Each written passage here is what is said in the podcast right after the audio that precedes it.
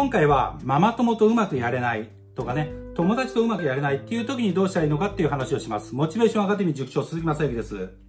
えー、友達とうまくできないとかですごい、えー、ママ友とうまくできないとかですごい悩む必要はないです。まあそのママ友って言っても、ママ友って言うとお子さんがね、あの、近くのえー、なんだろう、学校に通ってるとか、つながりがあって集まってると思うんですけど、まあ、2年間とか3年間とか、子供が卒業するまでの縛りの時間だけですよね。一緒にいる必要があるんで、その時間だけ耐えればいいだけだから、そんなに気にする必要はないのと、いつか終わるんでね。あとはもう一つ、えー、一つの集落しかないと、やっぱり逃げ場がないので、グループを3つぐらい作っておくといいんですよ。グループ3つぐらいに属していて、この友達、ママ友、この友達、この友達、まあ、こことうまくいかなかったらここ行く、ここうまくいかんだらここ行くとかね、逃げは用意しとくと完璧です。